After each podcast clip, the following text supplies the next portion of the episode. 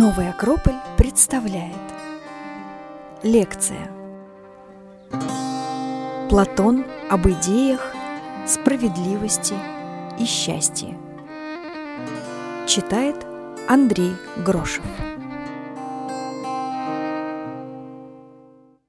Добрый вечер. Добрый вечер, э, дамы и господа, уважаемая публика, которая находится по ту сторону экрана. Я, да, и здесь тоже в зале есть люди, поэтому я сегодня буду обращаться и к людям, которые сидят, и к вам. Я вас не, не вижу, не слышу, но буду как-то пытаться э, реагировать на вас. В рамках э, философского фестиваля, очень хорошая традиция, несколько лет назад – стали отмечать День философии. Третий четверг ноября. Ну и мы, как э, философская школа, как э, люди, которым очень нравится искать мудрость, философия так и переводится, любовь к мудрости, вот мы как-то специально да, к этой дате, ну не то что специально, не то что мы в течение года не говорим о философии, но как-то по-особому да, концентрируем какие-то свои мысли, идеи. И сегодня у нас Платон. С такой темой идеи, справедливость и счастье. Мы в рамках философского фестиваля, да, у нас сегодня тема Платон, об идеях, о справедливости, о счастье. Вы знаете, подбирая эту тему, я прекрасно отдавал себе отчет, что Платон, конечно же, гораздо шире и глубже этих полутора часов, которые выделены у нас сегодня. Но я попробую поделиться с вами, наверное, как для меня, по крайней мере, очень важными вещами, которые я почерпнул у Платона. Ну, давайте как-то мы начнем со времени, наверное, да, 427 или 428 год до нашей эры. Маленький нюанс скажу, что почему такая как бы такое расхождение. Раньше считали день рождения момент зачатия или в момент рождения, да? Да. Поэтому это нам пригодится сегодня. Поэтому есть такое расхождение на один год. Но все потихонечку мы подойдем к этому.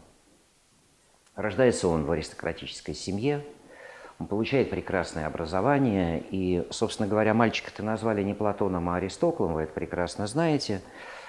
А Платон – это прозвище, которое он получил как раз в момент своего образования в Афинах. Полисная колокогатия – так называлась система обучения, система образования, от двух прекрасных слов, да, калос и агатос, прекрасный и хороший или добрый. То есть это целостная система воспитания, позволяющая быть прекрасным внутри, красивым вовне, в общем, объединяющая все чувства, мысли, да, и физическую красоту в том числе. Ну, у меня не будет сегодня много времени рассказывать о детстве, о юности и так далее. Я буду так как-то штрихами, но чтобы мы немножко вспомнили о жизни Платона. В 20 лет он встречает своего настоящего учителя. Не то, что до этого не было учителей, были прекрасные учителя, но в 20 лет со словами «О, Гефест, выйди сюда, сегодня ты нужен Платону, он сжигает все, что было написано им до сих пор, и становится учеником Сократа. Восемь лет Платон и Сократ и друзья по обучению находятся вместе, и трагический финал Сократа, 399 год, Платон предпринимает попытку не предпринимает, а, собственно говоря, он начинает свое путешествие. Путешествует он в Мегару, в пифагорейцам на Южную Италию, Египет, Малая Азия, последователи Зарастра. он собирает все, все зерна, которые были на тот момент, да, откуда можно было черпать мудрость. И вот достаточно уже известный философ со своими социополитическими взглядами, преобразованиями был приглашен Дионисием I, сиракузским тираном, для того, чтобы Платон, юный, молодой Платон еще, дал ему свои советы, как сделать его государство более справедливым. И, получив ответ, что тебе нужно поменяться местами с конюхом, был продан в рабство – и дальше история. Выкуп его из рабства, он получает и свободу, и средства, и покупает недалеко от Афин сад с названием по древнегреческому герою Академу, где основывает свою академию. Видите, как интересно. Да? Слово, которое мы часто используем и в студенческих даже наших, да, взять академ отпуск, академия. Вот это слово берет свое начало от Платона, от этого места, которое являлось его школой. Ну, это вот небольшие штрихи, да, умирает он на руках у своих учеников в академии, предпринимая несколько попыток построения того, что мы сегодня знаем как идеальное государство. Но давайте по порядку, последовательно я попытаюсь рассказать об основных, наверное, основополагающих идеях. И прям с идей, наверное, мы и начнем.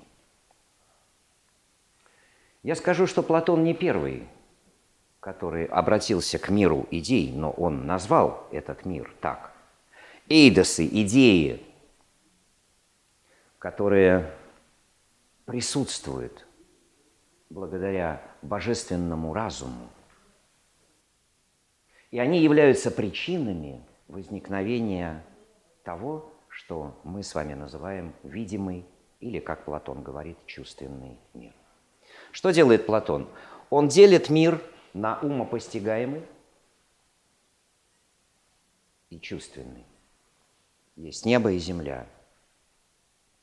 Очень интересно, что в Египте мы находим тоже такую же модель монотеистическую, политеистическую и пантеистическую. И Платон здесь очень верен этим древним традициям. Единое, которое является источником всего впоследствии проявленного, проходит через свои этапы опускания, как мы бы сказали, в материю. И Платон выделяет для человека в умопостигаемом, то есть постижимо для человеческого ума, выделяет ту область, которую он называет эйдосами или идеями. А эти идеи, в свою очередь, являются да, производными от идеи идей или идеи блага. Так назвал Платон эту идею. Причем он говорит о том, что «а что такое идея блага, я не могу вам рассказать, потому что не могу». И он единственное, что делает, сравнивает ее с Солнцем. Как Солнце дает не только жизнь, но и видимость предметам, находящимся в физическом, чувственном мире, также и идея блага дает жизнь этим загадочным идеям, которые впоследствии будут причиной, дай Бог, чтобы они были причинами возникновения в чувственном мире их проявлений. Я не знаю, насколько вам понятна эта теория, давайте пока с теорией. Платон пытается в своем а, государстве, ну, нужно сказать, что книга-то называется «Республика», Почему-то на русский язык ее перевели как государство. Ну в чем разница, спросите вы? А, но ускользает оттенок. Республика переводится как общее дело. И в этом названии заключен смысл того, о чем Платон напишет. Ну, мы к этому вернемся. А все-таки немножко про этот загадочный мир идей. Платон дает ему характеристики единства, чистота и постоянства. Есть идея и есть ее тень. Пока все абстрактно, пока ничего не понятно. Но если я скажу, что есть идея человека, и Платон говорит о бессмертии души, которая является причиной возникновения и физического тела в том числе, наверное, тогда для нас это сравнение как-то может приблизить, по крайней мере, в нашем умопостигаемом мире. Я не буду настаивать э, и, и утверждать, что это так, но мы сегодня говорим о Платоне. И, конечно же, мы не можем пройти мимо этих основных идей его. А как иначе? Платон говорит о бессмертии души. Причем говорит это естественно и нормально. Но если бы не было этого круговорота, перевоплощений, говорит Платон, то, наверное, человек лишенный благородства, посчитал бы, что вместе со смертью исчезнет все, что он произвел в этой жизни, это было бы для него благом. Но нет, это остается с ним. Но мы к этому опять-таки вернемся чуть-чуть попозже. Все-таки мне нужно по поводу идей и чувственного мира чуточку еще поговорить. Наверное, на каком-то примере будет более понятно. Я возьму ни много ни мало пример любви. Понятный для нас термин. Я не знаю, как охарактеризовать да, это слово, что это такое. Платон пишет прекрасное произведение «Пир», как раз посвященное тому, что мы сегодня с вами называем любовью. Любовь может быть чувственная. Как бы мы сегодня сказали, она может быть психологичной, физической, да? где-то умственной, а где-то, возможно, и выше. И Платон, согласно античным представлениям о строении человека, он также разделяет этот мир, объясняя его через любовь, тремя точками, тремя центрами. Я напомню, нус, психия и сома, дух, душа и тело. Такое представление в античности, да, строение структуры человека. Есть то, что мы называем физиологией, физической частью. Есть то, что мы называем психической, чувственной. А есть то, куда Платон возносит нас и наше сознание, говоря о божественной любви. И в произведении «Пир» единственный женский персонаж – это пророчица Диатима, которая начинает как раз да, говорить о этой божественной любви. Что это такое?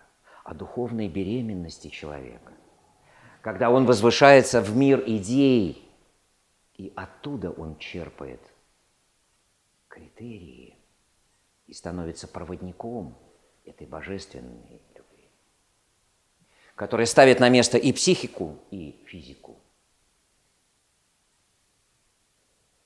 Ну, сказать на место, наверное, не совсем верно.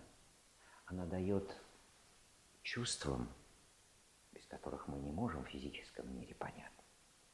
И физиологии, если хотите, смысл, содержание.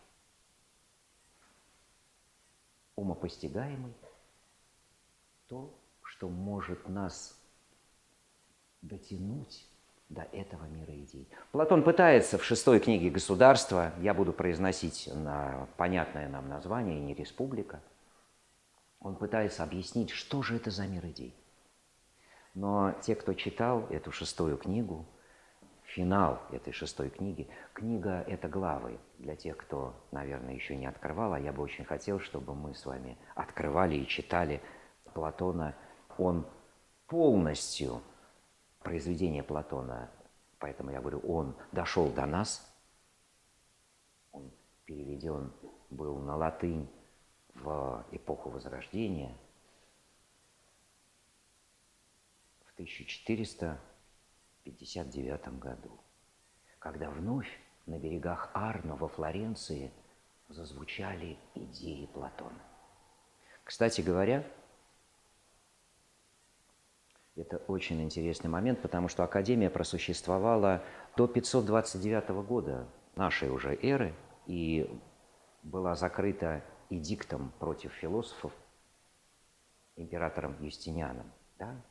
И спустя почти тысячу лет вновь открыто Козима, Медичи, то, что мы сегодня называем Академия Платона, Флорентийская Академия Платона. И вновь зазвучали да, идеи Платона, бессмертие души, которые эти учения явились основой для эпохи Возрождения. Поэтому это не просто мастера, художники, ученые. Они были объединены этими идеями. Единство, чистота и постоянство. Еще раз я повторю платоновскую идею относительно идей. Единство потому, что она не множественна относительно всех вещей, находящихся в чувственном мире. Ну, давайте какой-то пример возьмем. Идея стола. Столов может быть бесконечное множество. Они будут состоять из множества элементов. Идея едина. Идея постоянна, ибо формы разрушаются и имеют категорию времени, а идеи не относятся к категории времени. И чистота эту идею, как бы мы ни старались воплотить, все равно она будет чиста в своем мире, а ее воплощение будет лишь попыткой ее отразить. Но с идеей стола мне очень сложно. Я бы выделил идеи прекрасного, я бы выделил идеи справедливости, я бы выделил идеи добра и истины. По крайней мере, у Платона мы видим название этих идей. Есть идея прекрасного, идея прекрасного. Божественного прекрасного, я подчеркну, ибо это не человеческие критерии. Есть попытка человека отразить эту идею. При условии, конечно, что он попадает в этот мир эйдосов, идей. И здесь, в чувственном мире, эта идея прекрасного превращается в красивое. Да? В этом разница. Мы иногда произносим эти слова, но так, чтобы мы договорились. Идея прекрасного да, и красивый. Красивым может быть предмет, красивым может быть человек, внутри которого находится эта идея прекрасного. Она в нем живет. Потому что он, человек, имеет связь с этой идеей. Он является посредником, проводником. Я бы даже сказал героем в этом смысле, потому что древнее греческое понимание героя – это как раз и есть посредник между божественным и Герой – это не какой-нибудь атлет или воин. Герой – это посредник. Посредник между этим миром идей, внутри которого заложены божественные принципы, и миром человека, чувственным миром. И в этом смысле человек распят между двумя бесконечностями – и дальше, собственно говоря, начинается вся драма, которая разворачивается вокруг вопроса «как?». Как человеку, если, конечно, он захочет, возносить свои мысли, устремлять свои чувства к этому загадочному миру идей, где есть чистота, справедливость, настоящая, чистая. Конечно, вы со мной можете поспорить, кто же докажет эти вещи. И я буду без аргументов. Мы не можем доказать это. Но мы можем попробовать. И в этом смысле Платон делает потрясающую вещь. Он говорит о том, что человек живет в двух как бы измерениях. Измерение мнения. И сегодня у меня мнение может быть одно. Любовь – это, прекрасное – это. А в нашем демократическом а, обществе вообще не принято иметь какие-то критерии. А кто это сказал? А я думаю по-другому. Я художник, я так выражаю свои э, состояния. А я ученый, и поэтому я вот так. А я политик. И много-много-много-много интерпретаций этих свобод – которые мы считаем важным достижением. Но сегодня мы поговорим и о демократии в том числе, относительно справедливости. Я чуть-чуть попозже этот момент затрону. Но пока об идеях. Это, мне кажется, очень важное понимание. И мне, ну что мне, и Платону-то было очень сложно это все объяснить. Если вы читали его шестую книгу, где он пытается это объяснить, и пытается объяснить, но как вы не можете понять, что вот, давай, Представь себе, что у тебя есть зрение, и у тебя есть предмет. Да? Вот для того, чтобы видеть, что нужно? Нужно зрение и предмет, говорит ему собеседник. А Платон говорит, и все? Он говорит, ну да. Вы согласны с Платоном? Зрение и предметы, я все вижу. Но тут он задает вопрос, нужно что-то третье. А что такое третье? Как вам кажется? Что такое третье в этом моем зрении, наблюдении? Что мне нужно помимо меня и предмета? Оказывается, мне нужен свет.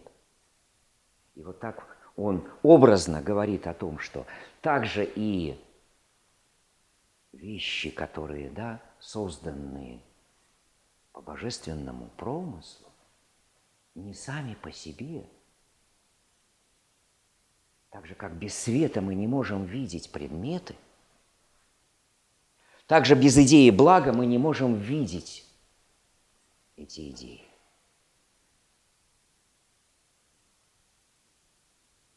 Но очень сложно. Очень сложно это, тем более, доказать.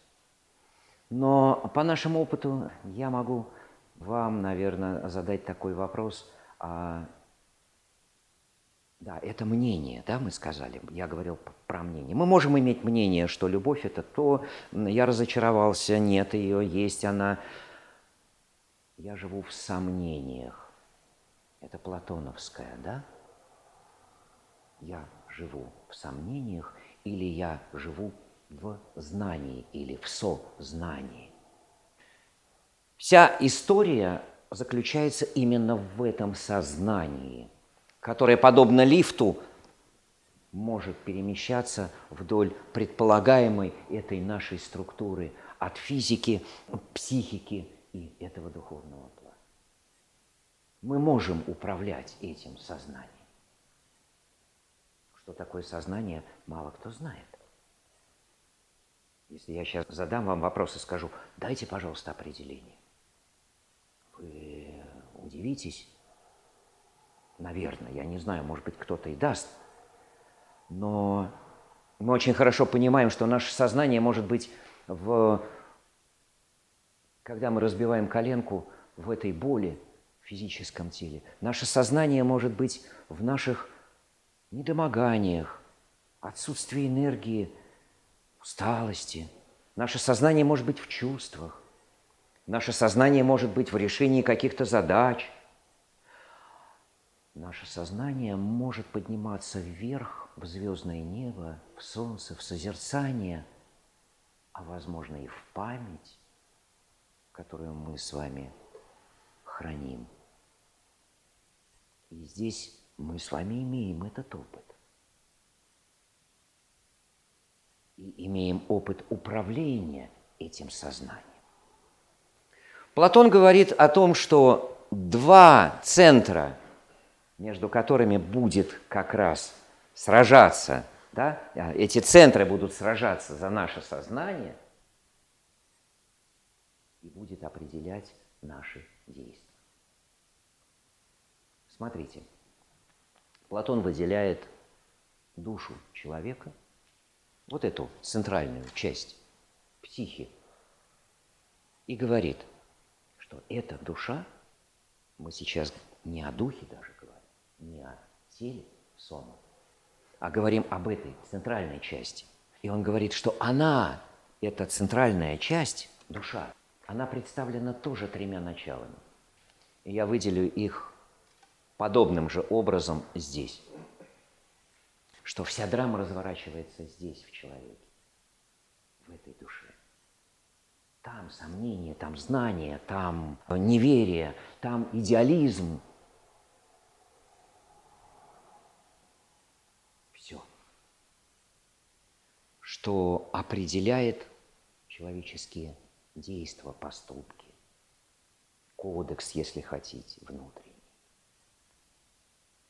Собственно говоря, все учения Платона – это учение о душе. Вот об этой части. Но я вернусь к этому разделению платоновскому о этой части на три части души. Он говорит, умопостигаемая часть во мне, разумная, нижняя часть вожделеющая, это то, что хочет – и центральная аффектная, так он ее назвал, или яростный дух. Что дает нам это разделение? Следуя логике Платона, он говорит о том, что человек распят между двумя этими крайностями. Разумный, который стремится вверх, и вожделеющий, который тянет вниз – он даже показывает их на физическом а, плане человека, это голова.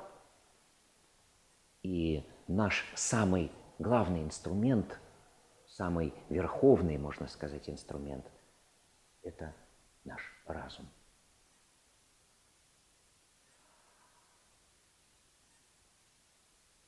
Есть вожделеющая часть, которая хочет, и он ее помещает в желудок и ниже – есть аффектное – это сердце.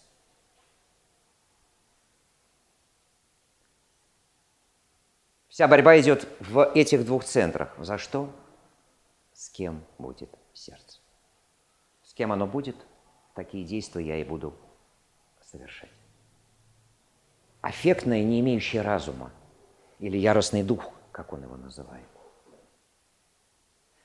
Если я голоден, имею какие-то да, свои сильные желания, конечно же, да, этот центр будет мощнее, аргументированней, и он привлечет это сердце, я с удовольствием буду поглощать пищу, потому что я голоден.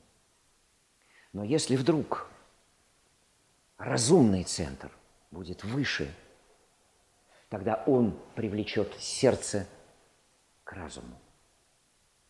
В Хагавадгите, это в сторону немножко, да, это борьба между пандавами и кауравами. Если кому-то это говорит, вся философская мысль, она будет внутри этики, да, того предмета, который мы называем этика, направлена как раз на эту борьбу, борьбу этих двух начал. В разных книгах Платон, в разных диалогах он описывает это раздвоенное состояние человека, как две лошади, одна белая, которая тянет вверх, другая черная, которая тянет вниз, и так далее, и так далее. Но вот об этом – Да? Поэтому мы ничего с вами не сможем сказать об идеях. Мы пытались это сделать в начале. Мы можем читать Платона, но до тех пор, пока наша разумная часть не устремится к этому началу, в этой попытке поставить так вопрос, что есть помимо того, что я представляю о мире, возможно, что-то другое. Есть эта божественная любовь. Есть э, божественное понимание справедливости, божественное понимание истины. А как устроен этот мир? Платон говорит через познание Бога, через предметы им сотворенные. Вот. Это египетская на самом деле теория. Даже не теория, а практика.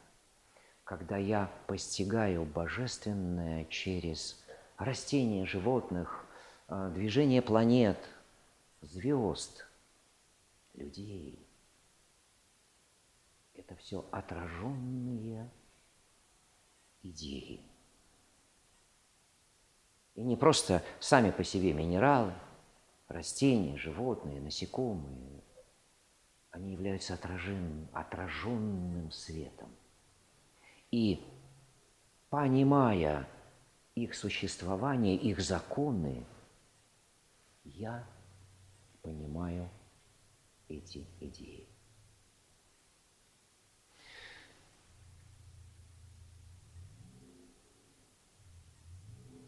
Давайте пойдем дальше.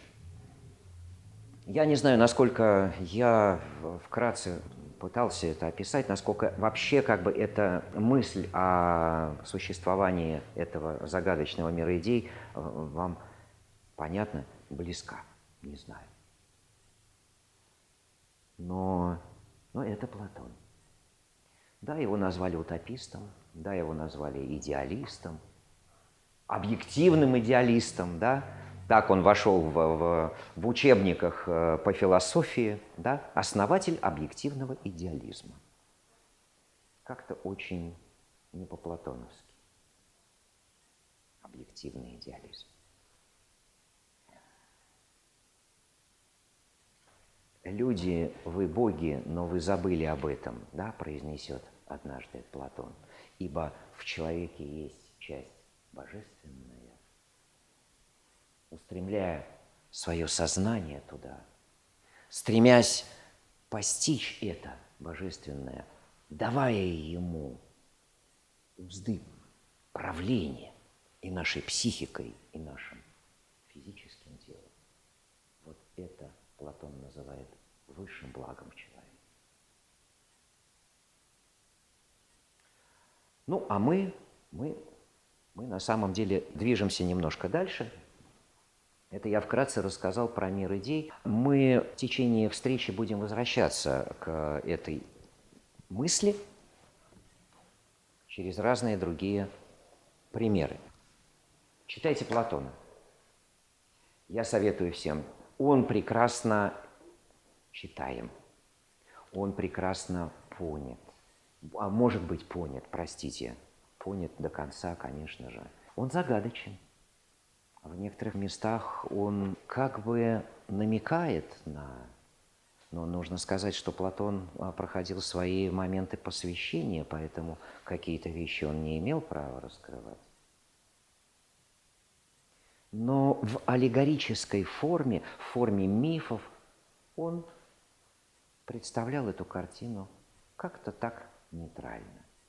Конечно же, один из основных мифов Платона – это миф о пещере в том же государстве, это седьмая книга, прям начало, да, так и называется, в индексе миф о пещере, где он представляет человечество, сидящее в пещере, их взгляды обращены на стену, откуда проецируется свет, и люди скованные по рукам и ногам, и на шее у них цепи, они не могут повернуть головы, и их удел смотреть на тени, но они не знают о источнике света.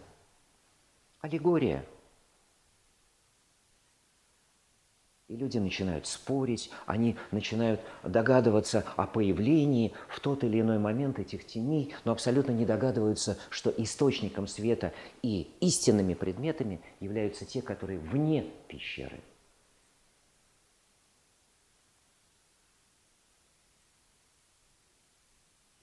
вот однажды, как пишет Платон, кто-то приходит и поднимает одного человека, освобождает его от цепей и поворачивает его к источнику света.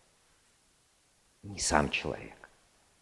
Ибо сам человек, ну, наверное, может, но ему очень сложно и сложно поверить. И вот этот человек постепенно выходит из этой пещеры – его глаза привыкают к яркому свету, и он начинает созерцать, что вот он, этот мир реальный, и он готов в этом мире раствориться. Но здесь же вспоминает о том, что там, в пещере, находятся люди, которые не знают об этом. И он делает шаг обратно в эту пещеру. Ну и как вы думаете, как встречают его люди – Не только как сумасшедшего, он мешает им жить. Они убивают его. А зачем он? Зачем это правда нужно? Кому? Он просто мешает им нормально жить. Они привыкли. И если посмотреть на историю человечества,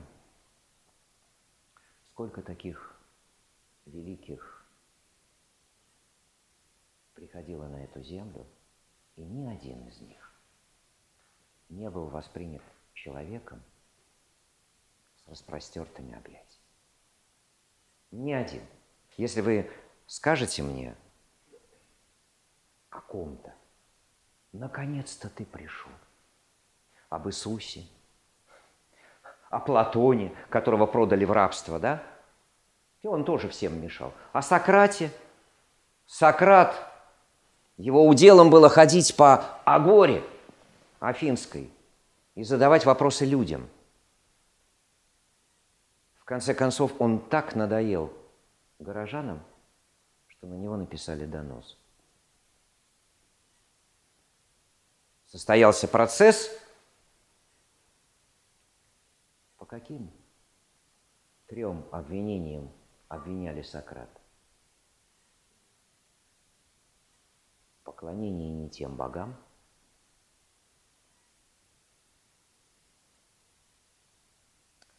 развращение молодежи в этом смысле, развращение, передача идей об этих ложных каких-то богах.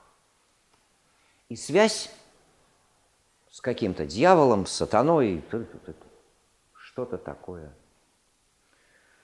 По этим же обвинениям чуть раньше будет обвинен Анаксагор, Перикл его спас.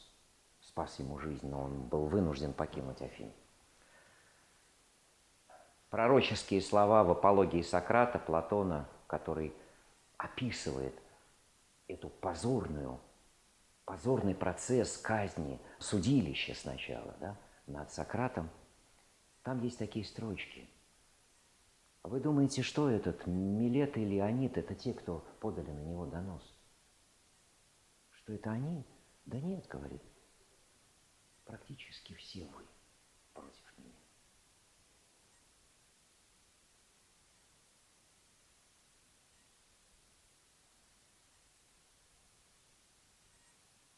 Но, спрашивает суд, какое же наказание ты сам думаешь, что ты заслуживаешь? И Сократ сказал, обед в Британии бесплатный. Это социальная служба городская, которая да, уважаемым горожанам обеспечивала их существование и кормила их бесплатно, как олимпийских героев, так и героев войны и так далее. Причем вызвал ужас у собравшейся публики и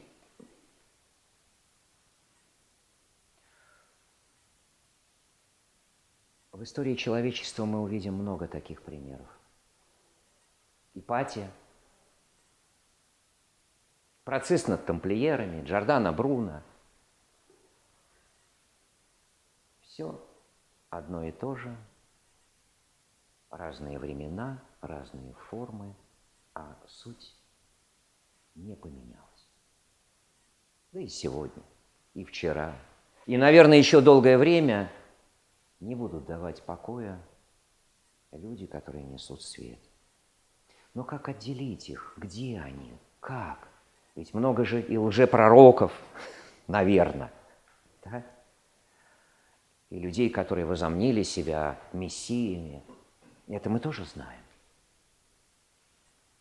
Поэтому мы иногда вообще закрываем свои створки души для того, чтобы уже и не видеть, и не слышать, и как-то, как-то попытаться устроить свое маленькое счастье или счастье побольше. У каждого свой удел.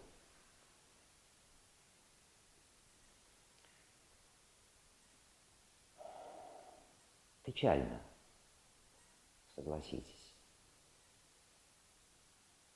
И знаете, что для меня еще более печально? А вдруг кто-то, подобно Платону, уже пришел? Здесь, может быть, не в Москве, может быть, в Калининграде, а может быть, в каком-то уголке мира. А узнают его? Как? Как его узнать? Это вопрос к нам. Это вопрос нашего сердца, нашего понимания и, я скажу так, нашего резонанса резонирует ли какая-то часть нашей души с тем, что мы видим. Способны мы плакать, глядя на звездное небо, а плакать от какого-то, я не знаю, наслаждения, впитывания души. Можно расплакаться, глядя на птицу, на полет птицы или на маленький цветок. Я не про слезы, я про узнавание. Когда нет слов, нет логики, а есть именно это состояние резонанса. Поэтому с миром идей очень непросто. И в меньшей степени я хотел что-то доказать, что он существует. Это наш путь, это наш поиск или не поиск. Можно находиться в трех чертогах, как будет написано да, в, на Востоке. Чертог неведения, чертог познания и чертог мудрости. Можно быть в одном из трех. Чертог неведения, в котором ты родился, прожил свою жизнь, умер и ничего не понял – чертог познания, который позволяет тебе, но осторожно, предупреждает этот чертог, под каждым цветком змея. Не замедляй шагов своих в этом чертоге. Ищи того, кто даст тебе в чертоге мудрости истинный свет. Это многие учения, и я вынужден признаться, что говоря о Платоне, я, я тоже говорю сейчас, да, и о Востоке, и, и о Западе, и, а, и о Джордано Бруно, может быть, сегодня буду говорить немножко. Но это тоже не о Платоне. Это тоже последователь этой же теории и практики идей. Так жили эти люди.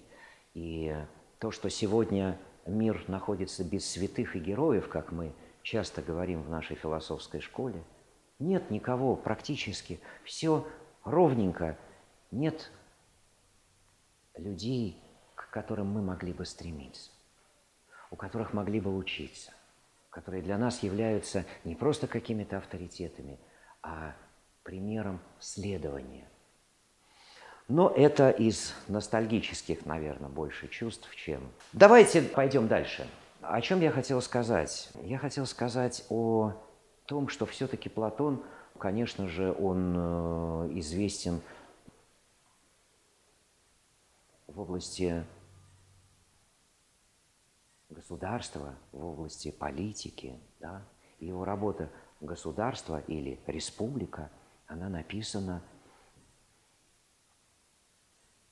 в попытке найти ответ этого идеального, этой идеальной модели сосуществования людей. И вот давайте чуть-чуть сейчас в сторону от каких-то голых идей перейдем к этой идее идеального государства, котором правит справедливость. Да? Мы это запомним. Идея справедливости.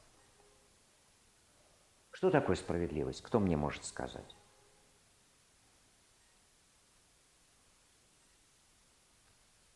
Если кто-то скажет, о какой справедливости мы будем говорить? О справедливости тела, психики или духа? Он будет прав. Потому что справедливости в этом смысле, ее интерпретации может быть бесконечное множество. Но, говорит Платон, есть то, что мы называем божественной справедливостью. Поэтому будем черпать мудрость оттуда. Что делает Платон, и для меня это просто поразительно и прекрасно.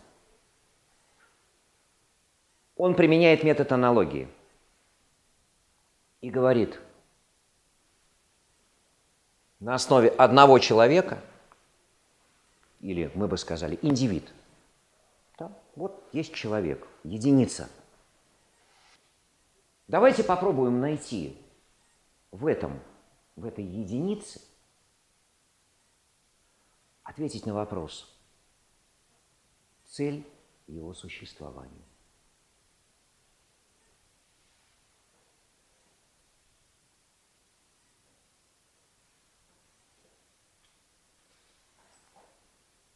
Мы получим 10 тысяч разных ответов, понятно, да?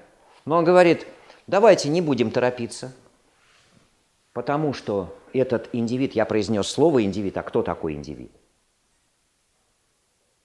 Индивид – это единица, это идея внутри человека.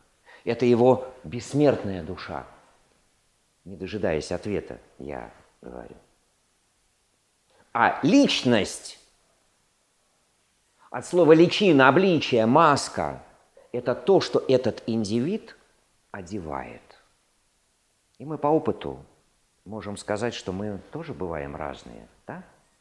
Как актеры, которые одевают разные маски. Мы можем быть несправедливыми, раздражительными, добрыми, ласковыми, умными и не очень. В зависимости от состояний мы одеваем разные одежды.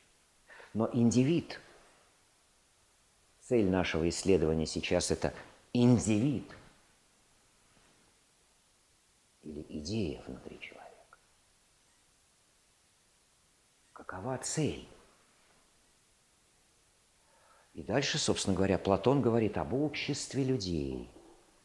Но мы общество проскочим, потому что, вкратце скажу, общество – это да, совокупность этих индивидов, которые собрались по определенным там, в основном, пишет Платон, на основе материальных да, удобств, благ.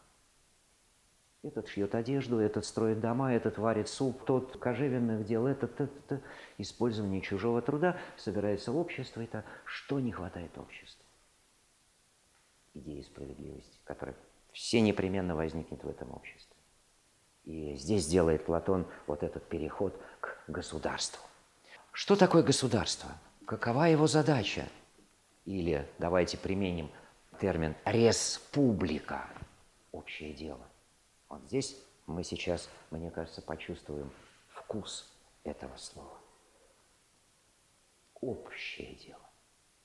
Но очень сложно сказать мне о государстве. Какова задача? Тем более сегодня. Сегодня у государства вообще нет никаких практических целей. Согласитесь. Ну, кроме материального благосостояния, жить лучше, достойней. Что еще мы можем сказать? смотреть, как там, как там у соседей, О, там, а у них... А целей-то нет? Практически нет, да? Я не знаю, вы... Я так немножко голословно говорю. Возможно, вы... И хорошо, если вы со мной поспорите.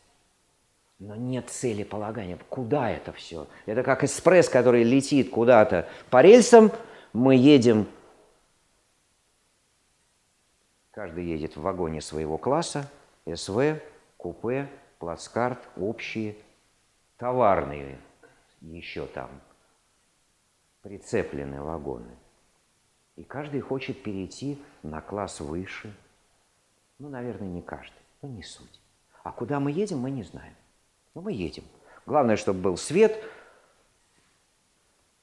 постоянно меняющаяся картинка за окном, а еще очень важно и почетно быть машинистом. И мы выбираем, да, по каким критериям мы выбираем?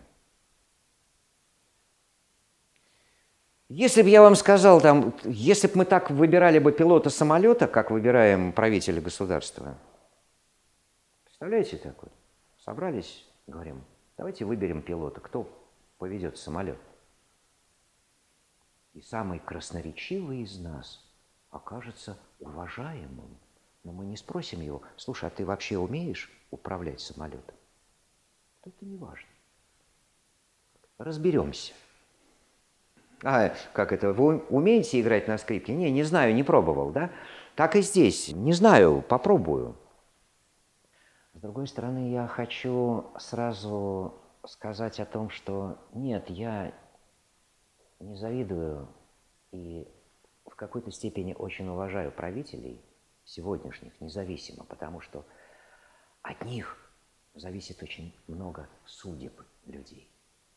И я не пренебрежительно отношусь. Наоборот. Но если бы, я опять с ностальгией, прозвучали бы от них слова и направления, к которым мы могли бы стремиться, помимо этого материального благосостояния, я был бы счастлив. Да, наверное, и вы. Если бы внятно и четко кто-то бы сказал. А вернемся к Платону. А Платон говорит о том, что для того, чтобы кто, кто понимает куда. Он выделяет, опять я рисую нашу, нашего, как мы говорим, смеемся, снеговика. Но если у человека есть дух, душа и тело, значит и у человека, и у государства. А Платон здесь делает потрясающую вещь. Он начинает сравнивать единицу и множественность. Да? И говорит, нет разницы. Если мы найдем ответ в целях индивида, то мы все непременно найдем цель и для государства. И наоборот. Иногда проще смотреть на большое, чтобы увидеть мало. Иногда в малом можно увидеть то, что ты хочешь рассмотреть повнимательнее в большом.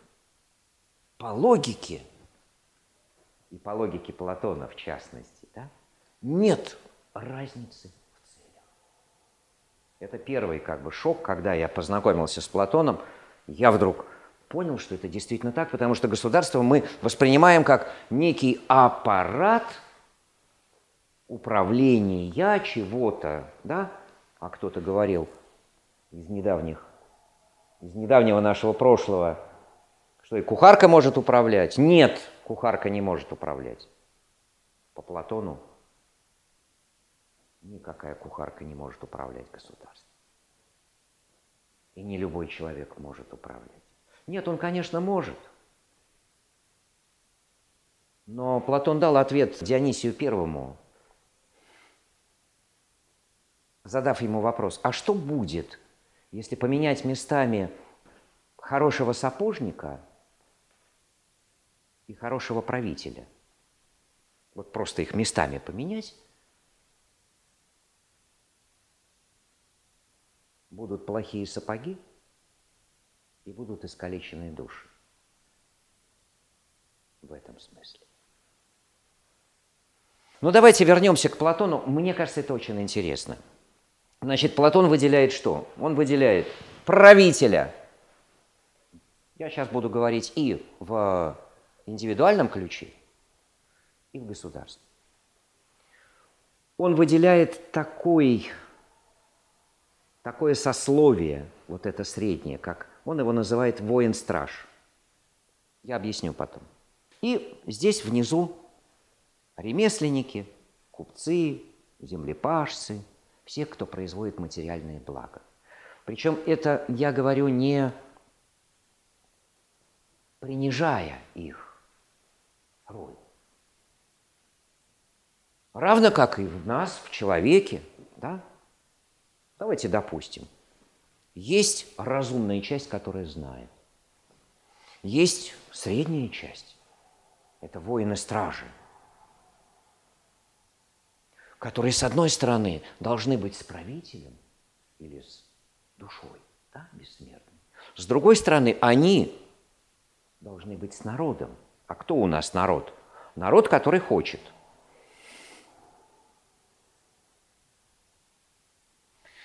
Платон дает добродетельные характеристики каждому из этих уровней.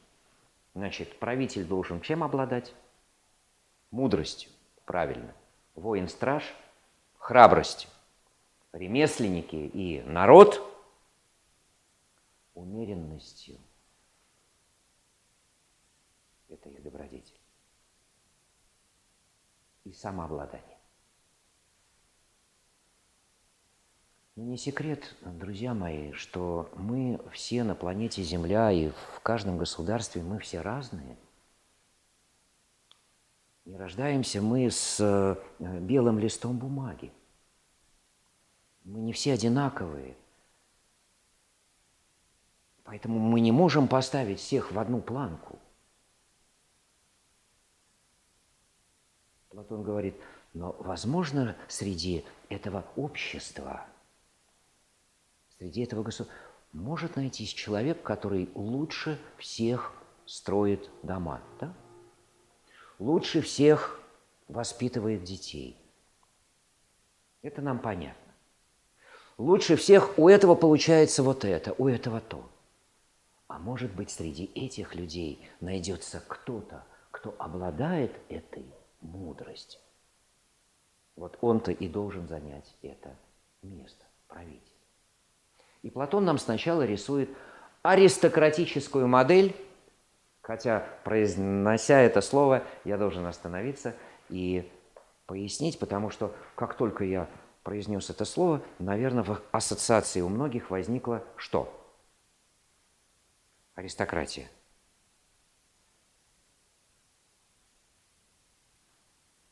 Сливки? Сметана? Масло общества? Нет. Очищаем понятие. Аристос лучший. Аристократия правления лучших. Ничего другого. Никаких наследственных сынков, пап, да, всего вот этого. Мы сейчас говорим о платоновской идее. Аристократия – это правление лучших. Кто-то может сказать, конечно, а кто это сказал, что они лучше? Это по каким критериям? Дайте критерии. Я даю не критерии, а направление. И не хочу ни с кем вступать в спор. Это уже наше дело. Да? По критериям, обладает ли человек этой мудростью. Ну, назовите мне, пожалуйста, какое-нибудь государство, где этот принцип существовал. Я скажу, что в Египте. Я скажу, что в современном Тибете та цивилизация, которая сейчас, к сожалению, умирает, как цивилизация. Мне очень жаль. Но там именно этот принцип был. Не демократический, не какой-то другой. Но давайте оставим это э, с тремя точками пока – по крайней мере. Да? Значит, роль моего государства, роль индивида внутри единицы человека заключается в том, чтобы воспитывать своих сограждан. Слово «воспитывать», может быть, нам не нравится, потому что мы привыкли под воспитанием понимать что-то. Но я попробую это слово, видите, у нас даже в русском языке воспитание, да? Питание.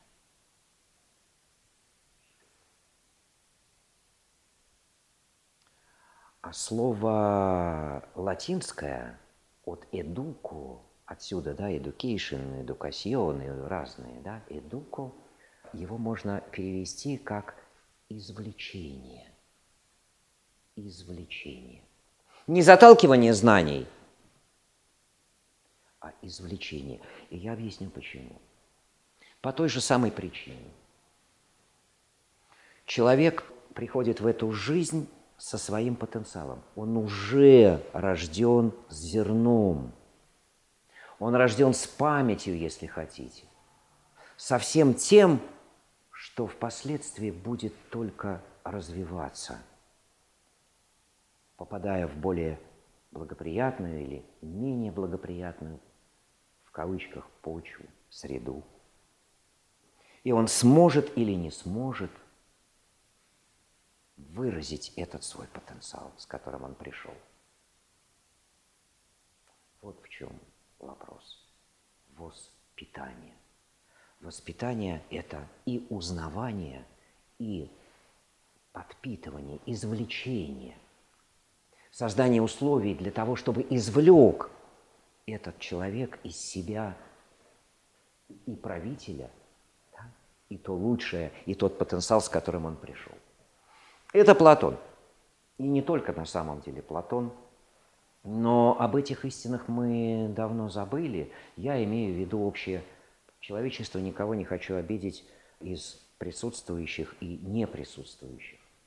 И я знаю, что очень многие люди живут этими идеями, да, поэтому ни в коей мере не бросаю на, на, на них э, тень. Но это, это все вопросы очень, мне кажется, важные.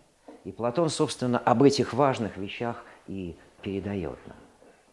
Правитель в государстве – это тот же правитель, как и в индивиде, да, в единице. Он должен знать, что такое воспитание. Воспитание – это значит, когда я, обладая мудростью, я ее, подобно идее Платона, опускаю вниз. И тогда мои воины-стражи, мое сердце, да, как пример, и мое вожделеющее начало, они выстраиваются и подчиняются этому правителю. В противном случае, если правление отдать сообразно нашему, в кавычках, лифту сознания, то кто-то скажет, ну ты там, что, дай порулить, говорит вожделеющее начало. И берет правление в свои руки. Мы получаем результат. Но до результата мы еще дойдем. Значит, это пока модель-схема. Аристократическое государство – правление лучших. И в этом смысле Платон говорит о справедливости, потому что справедливость наступает лишь тогда, когда каждая из частей целого находится на своем месте и выполняет свою роль, выполняет свою функцию. Правитель должен править, воин-страж должен охранять закон и порядок, быть посредником с правителем, да, и передавать это своему народу. А народ не то, что это раб, это счастливый человек.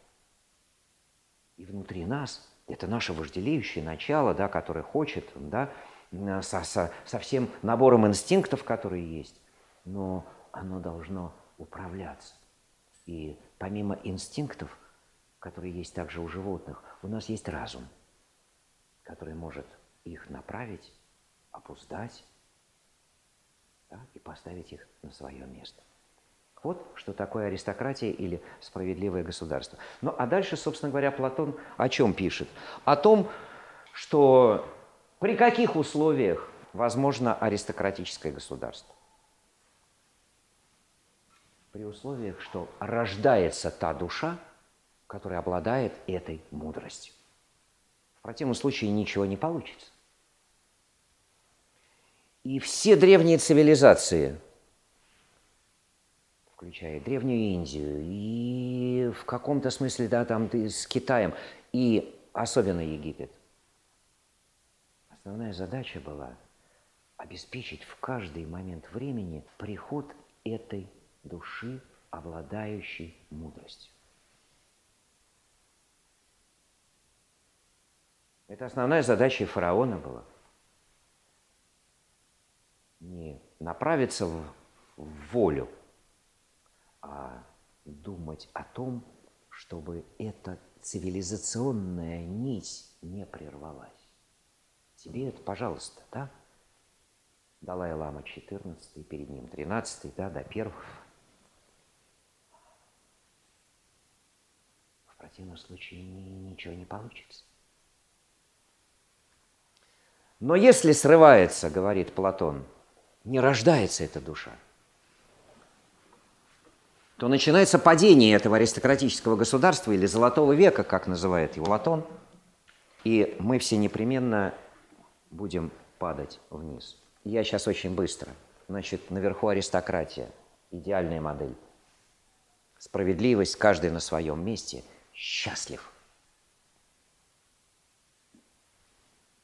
Но вот не рождается – по тем или иным причинам, пишет Платон, или он говорит очень тонко, рождаются не те души. И это восьмая книга государства, если кому-то интересно. Почитайте ее, прям можно с восьмой книги даже почитать. Там не будет про аристократию, он начнет говорить о падении.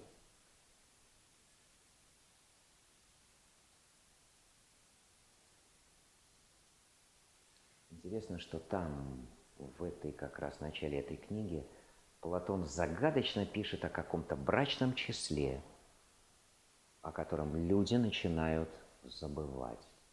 Но это интрига. На полстраницы число, все разгадывали ее, что же это такое, никто не разгадал.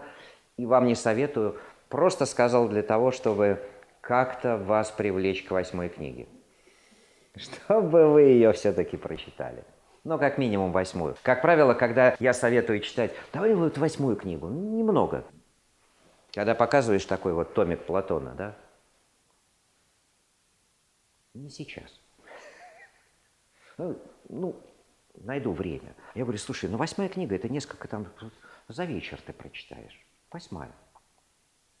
Получишь удовольствие. Как правило, мои друзья потом делятся и говорят, слушай, я начал с восьмой, потом, потом седьмую, потом, потом, нет, я с первой давай начну, и прочитал все, весь труд государства и был очень доволен. Так вот, не те души. По каким-то причинам, значит, приходят не те, чтобы вы меня правильно поняли, не обладающие этой мудростью. Менее одаренные, менее пробужденные, скажем так. И вот постепенно, говорит нам Платон, это аристократическое государство или справедливое государство, золотой век в государстве, да, оно потихонечку будет менять свою форму, а, соответственно, менее одаренная, менее пробужденная душа, она рождает менее и так далее, так далее, так далее. Идет такое нисхождение. И вот наступает момент, когда вступает в игру не аристократическое, а тиммократическое государство. От слова «тимме» – честь. По сути, к власти приходят не мудрецы, а очень достойные, как бы мы сказали, военные, с понятием чести. Я бы сказал, это не солнечный свет, это отраженный лунный. Не обладая мудростью, но все-таки очень высокое государственное устройство, говорит Платон. Но во главе не мудрость, а честь. Но и это государство постепенно начинает терять свою чистоту. И вот когда от чести мы перейдем к понятию почести, видите, какая тут э, какой нюанс, когда эта должность правителя становится почетной. Чувствуете, здесь нюанс уже неких амбиций, да, такого тщеславия. И вот когда честь начнет заменяться почестью, а почесть начнет приобретаться, этот пост, то мы получим с вами следующую форму правления, которую Платон назвал как? Олигархия. Как переводится это слово? Правление наименьших, правильно. А в нашем понимании, что олигархия – это кто? Обладающий. Но и это правда. Потому что мы сказали, что эта должность начинает да, покупаться. Значит, кто более богат, тот да, и берет на себя бразды правления. Имущественный ценз делится на два лагеря народ в государстве. Бедные становятся еще более бедными, а богатых становится меньше. Такая идет монополизация, как бы мы сказали, да? И вот наступает момент обнищания народа. И олигархи, которые у власти, они не замечают опасности, которая их поджидает. Какая опасность? Физическая расправа. Народ просто в силы и начинает брать эту власть. Все. Что наступает? Правильно. Демократия от демос – народ. И вот здесь мы можем немножко остановиться и почитать Платона. Это будет реклама восьмой книги. Демократия, на мой взгляд, осуществляется тогда, когда бедняки, одержав победу, некоторых из своих подданных уничтожат, иных изгонят, а остальных уравняют в гражданских правах и в замещении государственных должностей, что при демократическом строе происходит большей части по жребию. Прежде всего, это будут люди свободные, в государстве появится полная свобода и откровенность, и возможность делать, что хочешь. Казалось бы, это самый лучший государственный строй. Словно ткань, испещренная всеми цветами, так и этот строй, испещренный разнообразными нравами, может показаться всего прекрасней. Вероятно, многие, подобно детям и женщинам, любующимся всем пестрым, решат, что он лучше всех. Без комментариев, ладно? В демократическом государстве нет никакой надобности принимать участие в управлении, даже если ты к этому способен. Не обязательно подчиняться, если ты не желаешь, или воевать, когда другие воюют, или соблюдать, подобно другим, условия мира, если ты мира не желаешь. И опять-таки, если какой-нибудь закон запрещает тебе управлять или судить, ты все же можешь управлять и судить если это тебе придет в голову. Разве не чудесно на первый взгляд и не соблазнительно подобная жизнь? Далее, вот это интересный момент такой. Разве не великолепно там милосердие в отношении некоторых осужденных? Или ты не видел, как при таком государственном строе люди, приговоренные к смерти или к изгнанию, тем не менее остаются и продолжают вращаться в обществе, словно никому до них нет дела – и никто его не замечает, разгуливает такой человек прям как полубог.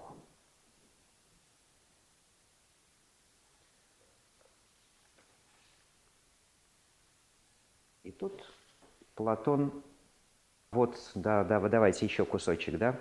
Наглость они будут называть просвещенностью. Разнузданность свободою, распутство великолепием, бесстыдство – мужеством. А дальше Платон, собственно говоря, рисует, вот в чем эта аналогия. Платон здесь в восьмой книге дает характеристики этого государственного строя и тут же переходит к, к человеку. И дает картину демократического человека. Кто такой демократ?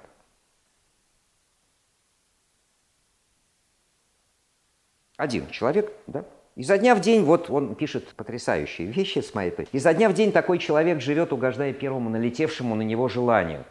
Демократ. человек-демократ. То он пьянствует под звуки флейты, то вдруг изнуряет себя и пьет только одну воду, то увлекается телесными упражнениями, а бывает, что нападет на него лень. И тогда ни до чего ему нет охоты. Порой он проводит время в занятиях, кажущихся философскими, простите. Часто занимает его общественные дела, внезапно он вскакивает, говорит и делает, что придется. Увлечется он людьми военными, туда его и понесет. А если дельцами, то в эту сторону. В его жизни нет порядка, в ней не царит необходимость. Приятной, вольной и блаженной называют он эту жизнь. И как таковой все время ею пользуется. Ага, значит, здесь немножко остановимся. Значит, есть аристократический человек – есть демократический человек. Я сейчас не про государство. Или вы не встречали людей с честью? С олигархами, я думаю, мы знакомы хорошо. Ну, не лично. Может быть, кто-то скажет, к сожалению. Но это шутка. А вот картина демократического человека. Да? Делай, что хочешь. Никто тебе не указывает. Но вот интересно, что пишет Платон-то дальше. А дальше он пишет интересные очень вещи, как я их называю, картинки с выставки. Так, например, отец привыкает уподобляться ребенку и страшиться своих сыновей. А сын вести себя наподобие отца. Там не станут почитать и бояться родителей. Все под предлогом свободы. Переселенец, смотрите, внимание, сейчас очень. Я когда прочитал, ну, я, правда, это читал лет 30 назад, не было так актуально, а вот теперь очень актуально. Переселенец уравняется с коренным гражданином, а гражданин с переселенцем. То же самое будет происходить и с чужеземцами –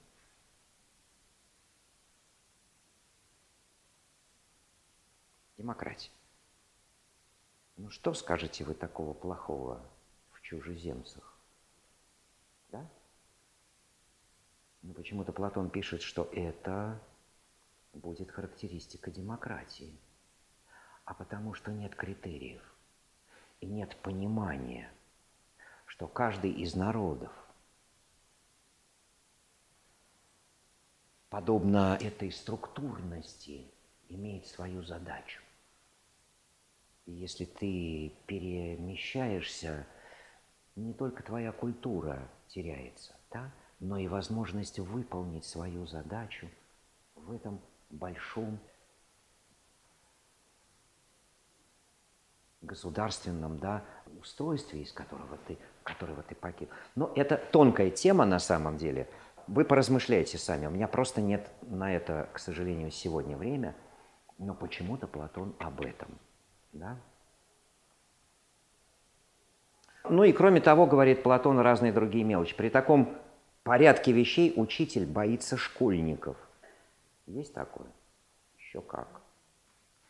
И заискивать перед ними. А школьники ни во что не ставят своих учителей и наставников. Вообще молодые начинают подражать взрослым и состязаться с ними в рассуждениях и делах.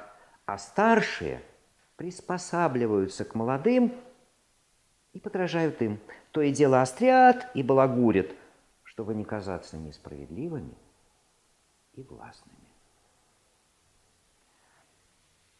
Но вот чрезмерная свобода, по-видимому, и для отдельного человека, и для государства оборачивается ничем иным, как чрезвычайным рабством, говорит Платон. Демократия – это не конец этого падения. Ибо если в демократии я не обязан никому, ничему не работать. Зачем мне работать? Пусть другие работают. Чему приведет это государство? К обнищанию, конечно же. И это государство настолько будет нищать, и народ, опять бедный народ, будет стонать и плакать, а у него будут выжимать последние, последние, последние копейки. Он когда-то встанет, и как Платон пишет, кого он будет искать? Он что, будет искать мудрость?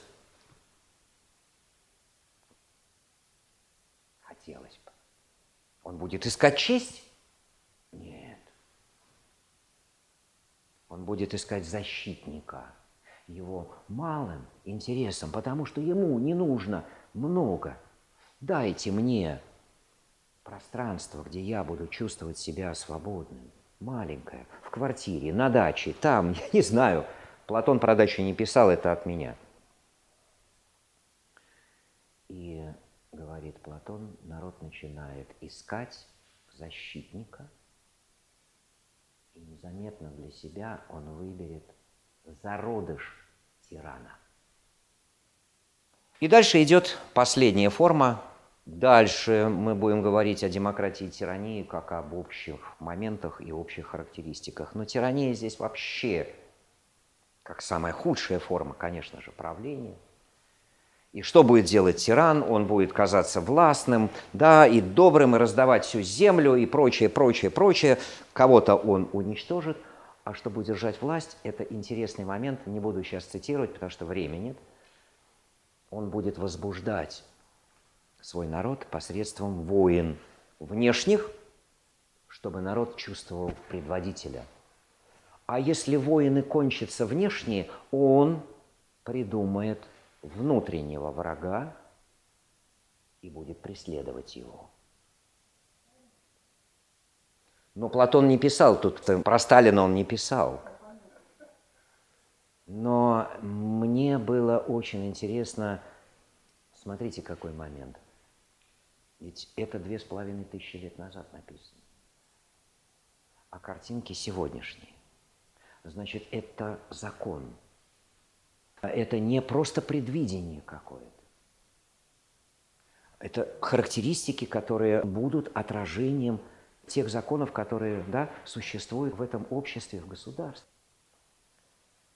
Я не буду говорить про, про вожделеющее начало, которое здесь будет в полный рост.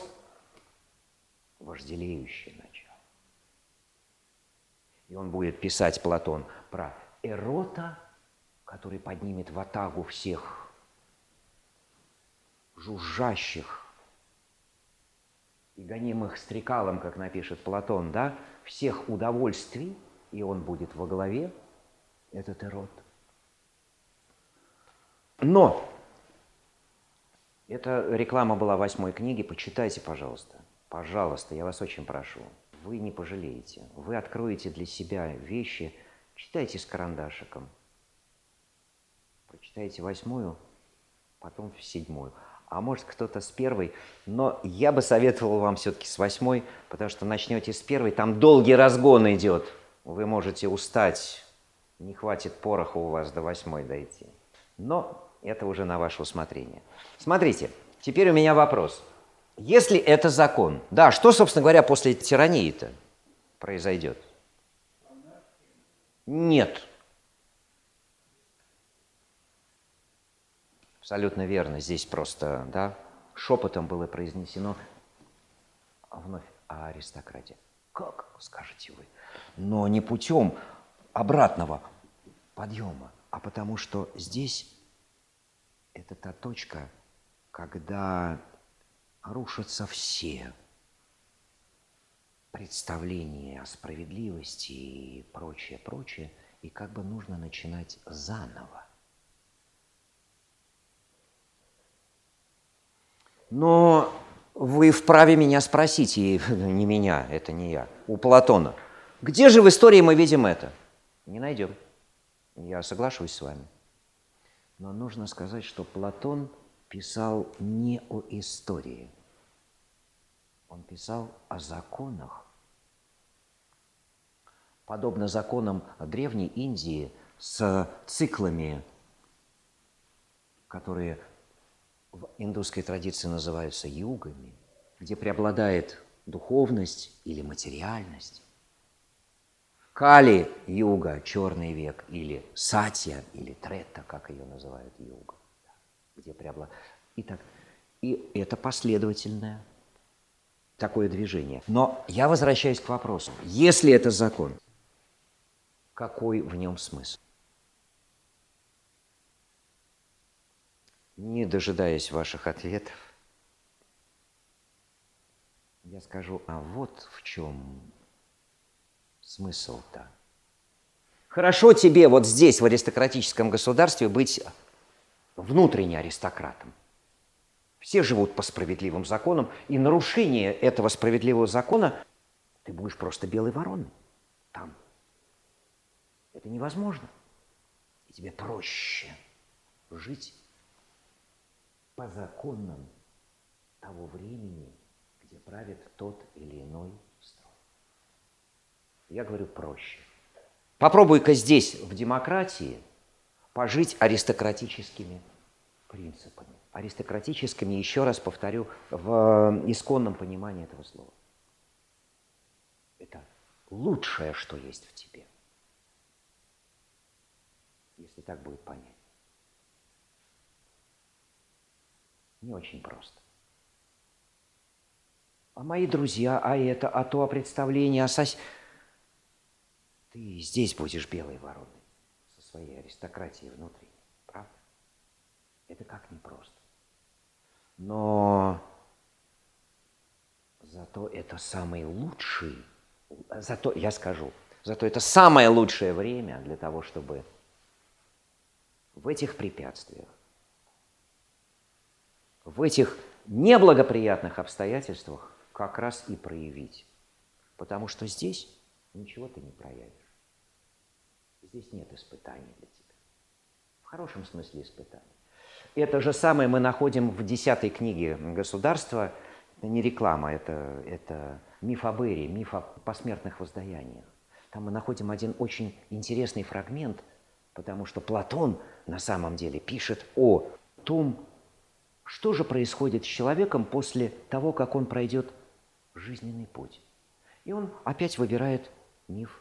Он называется миф об Эре. Эр – это герой этого мифа. Он на поле брани, сраженный, но боги делают все возможное, чтобы он не умер, а поднявшись туда к ним, увидел бы это все и пришел бы и рассказал людям. Ну, такой вот прием у Платона, да? Не очень хитрый. А как Платону рассказать о бессмертии души? А как Платону рассказать о воздаяниях, о том законе справедливости? Ну вот он берет такую форму. Сказочки, мифа. Очень интересный миф. Но я хотел несколько штрихов сказать. Мы скоро уже по времени будем заканчивать, а я уже зашкалил, да, и сначала мы немножко опоздали, поэтому я прошу прощения, стараюсь вкратце, не очень вас задержать.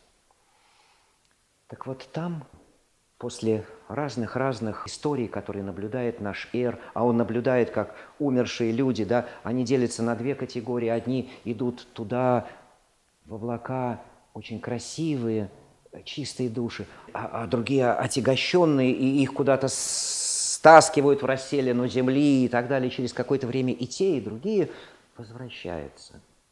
Эти еще более чистые, а эти еще более злобные.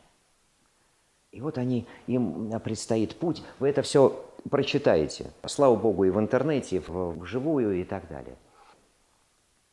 И они приходят к Ананке,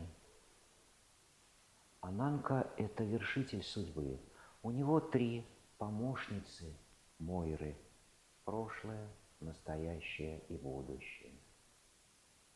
И сообразно тому, как человек провел свою жизнь, он получает сначала по жребию эти не очень чистые души, да, они выбирают следующую жизнь – и о ужас в глазах. Он получает ответ на то, что было сделано им. И ничего уже изменить нельзя. И вот один очень уважаемый и очень, я ради этого, собственно говоря, и стал рассказывать про этот миф. Да? Человек, он не совершил ничего злого, наоборот, он был очень добрым, и вдруг он получает по жребию какую-то не очень хорошую следующую жизнь. И он видит, и не мой вопрос в глазах, за что, и получает ответ. А потому, что в той жизни, которую ты прожил, пишет Платон, ты не сделал ни одного шага, ты просто попал в хорошие условия. Ты попал в хорошие условия аристократического государства, но ты не совершил ничего злого, но ты не совершил ни одного шага, не сделал. Суровый на самом деле да, момент, но мы это с вами тоже знаем по опыту. Не будь болезней, мы бы не знали, что такое здоровье. Не будь преодолений, мы бы не насладились да, красотой открывшегося пейзажа, если мы лезем в горы. Это наш труд. Мы не насладились бы, и каждый может придумать что-то, потому что это, мы не насладились бы красотой решения какой-то задачи, если бы не ломали голову над этим. И так далее, так далее. Так устроены мы, или так устроен мир, в котором мы живем, преодолевая, сражаясь за, ну, не буду Виктора Франкла вспоминать, да, как закаляла или уничтожала людей, да, а, суровая действительность, воин, концлагерей. Я, боже упаси, сейчас, чтобы меня вы не закидали чем-то, я не хочу, не дай бог, а, нам пережить эти страдания, я сейчас о принципе. И без войн можно сражаться и без концлагерей. Можно сражаться и быть идеалистом. Идеалист – это тот, кто живет идеями, а не какой-то ненормальный. Идеями он живет. И для него это важно. И он сражается за настоящую любовь. Он ее ищет. Он ищет в искусстве не демократию, а он ищет идею прекрасного, простите. А это вседозволенность. Я не мажу краской, я, вы знаете, будучи в этом смысле идеал, я ищу этот идеализм везде, в театре, в музыке, в кино.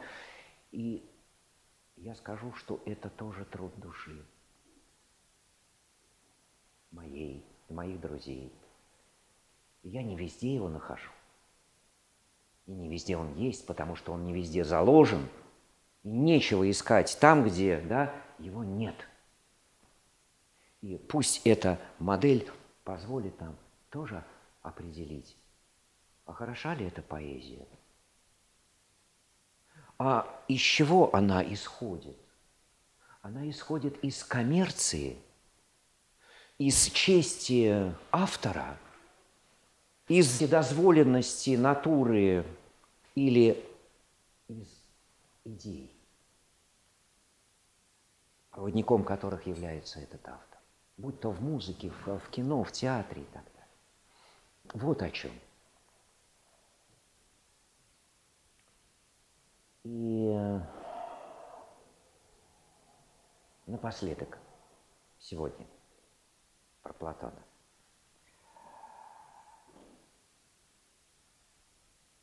В названии значилось еще про счастье.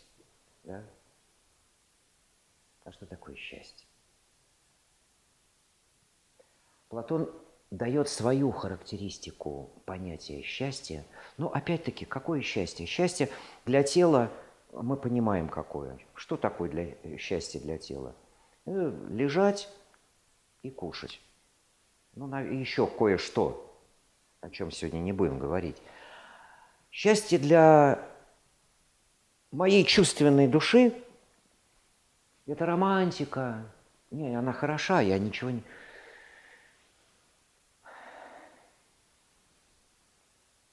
так хорошо. Я так себя чувствую. Я не издеваюсь, это правда. Но есть счастье для другой части моей души. И вот характеристика Платона – счастье – настоящее, это посильное уподобление божественному. Посильное. Божественному не просто какому-то, да, а опять нас Платон возвращает к этому миру идей того, с чего мы начали. Посильное, то есть я на своем уровне, каждый на своем, могу возвысить свое сознание до понимания, чтобы это понимание и руководило мной. Произнесу одну не платоновскую фразу, а это Халиль Джебран, но как-то пришло сейчас в голову, чтобы попытаться еще вот эту мысль финальную донести. А, не думайте, это цитата, и не думайте, что вы можете направить любовь в ее течение. Если любовь сочтет достойной вас, она сама возьмет и направит вас. Если идея прекрасного – справедливого, любовь и так далее, сочтет достойным нас. Это вопрос, что такое достойным? Достойным – это значит способным ее проводить. Тогда она, подобно правителю, направит тебя и приведет туда, где ты даже не представляешь, что ты мог бы оказаться. А это вопрос твоей чистоты.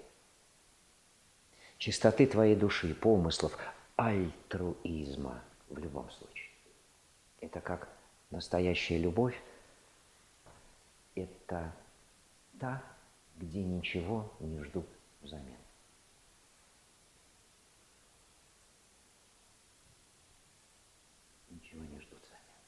и не торгуются, и не считают.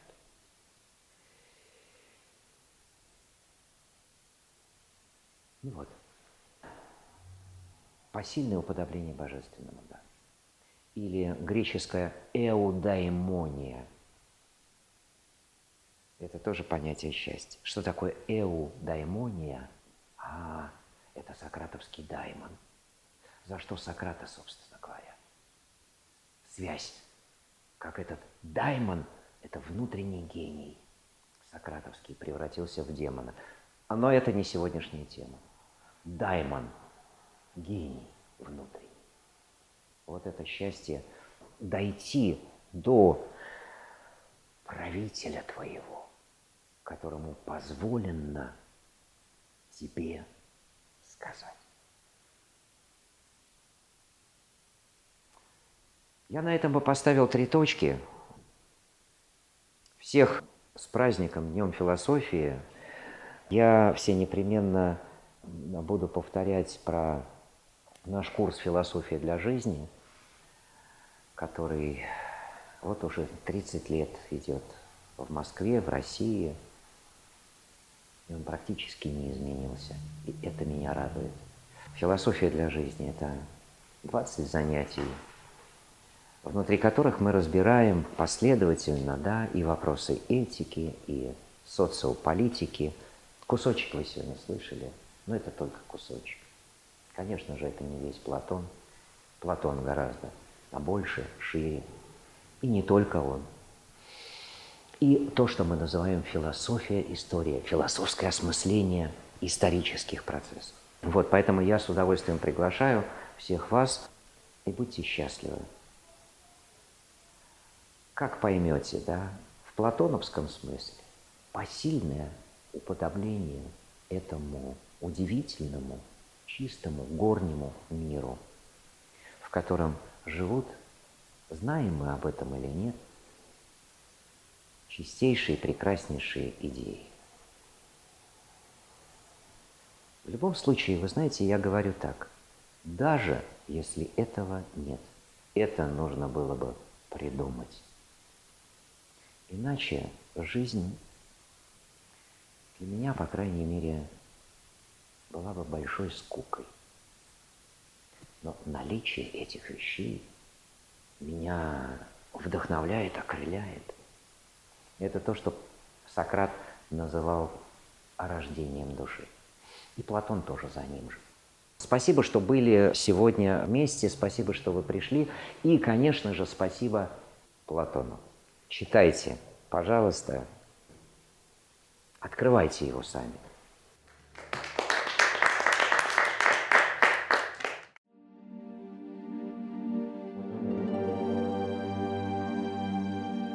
Чтобы не пропустить новые материалы на нашем канале, не забудьте, пожалуйста, подписаться на него. Приглашаем вас также в гости на лекции, практикумы, мастер-классы и курсы творческого развития, расписание которых можно найти на сайте философской школы «Новый Акрополь» акрополис.орг.ру. До встречи!